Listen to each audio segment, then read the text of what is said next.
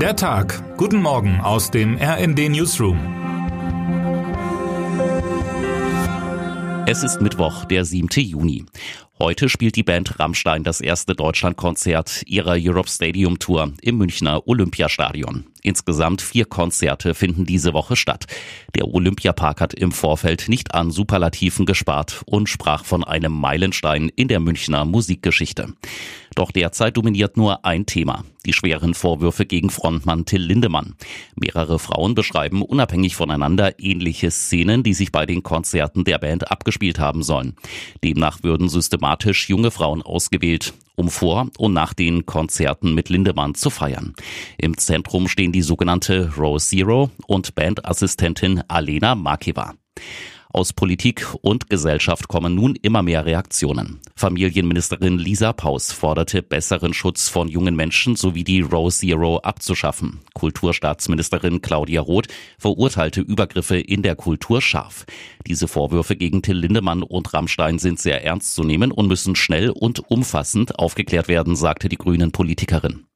Rammstein selbst weist die Vorwürfe zurück, zeigte aber kurz vor dem Konzert in München eine Reaktion. Makeva soll Berichten mehrerer Medien zufolge der Zugang zu den Konzerten verwehrt werden. Zudem wolle die Band die Sachlage selbst aufklären und habe dafür eine Anwaltskanzlei eingeschaltet. Bei den Konzerten in München wird es weder eine Row Zero noch Aftershow-Partys geben, wie der Veranstalter Propeller Music and Event GmbH bestätigte.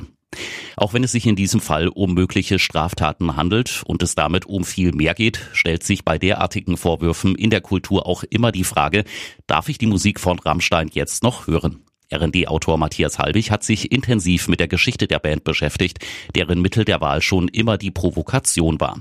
Obwohl nach jetzigem Kenntnisstand keine Ermittlungen laufen, hört man Rammsteins Sexsong wie Dicke Titten, Du riechst so gut oder Pussy mit anderen Ohren, schreibt Halbig. Die Trennlinie zwischen Künstler und Kunst scheint bei Rammstein wieder aufgehoben zu sein. Der Musiker und langjährige Rammstein-Fan Olli Schulz glaubt indes, dass fast 30 Jahre nach ihrer Gründung das Ende der Band naht.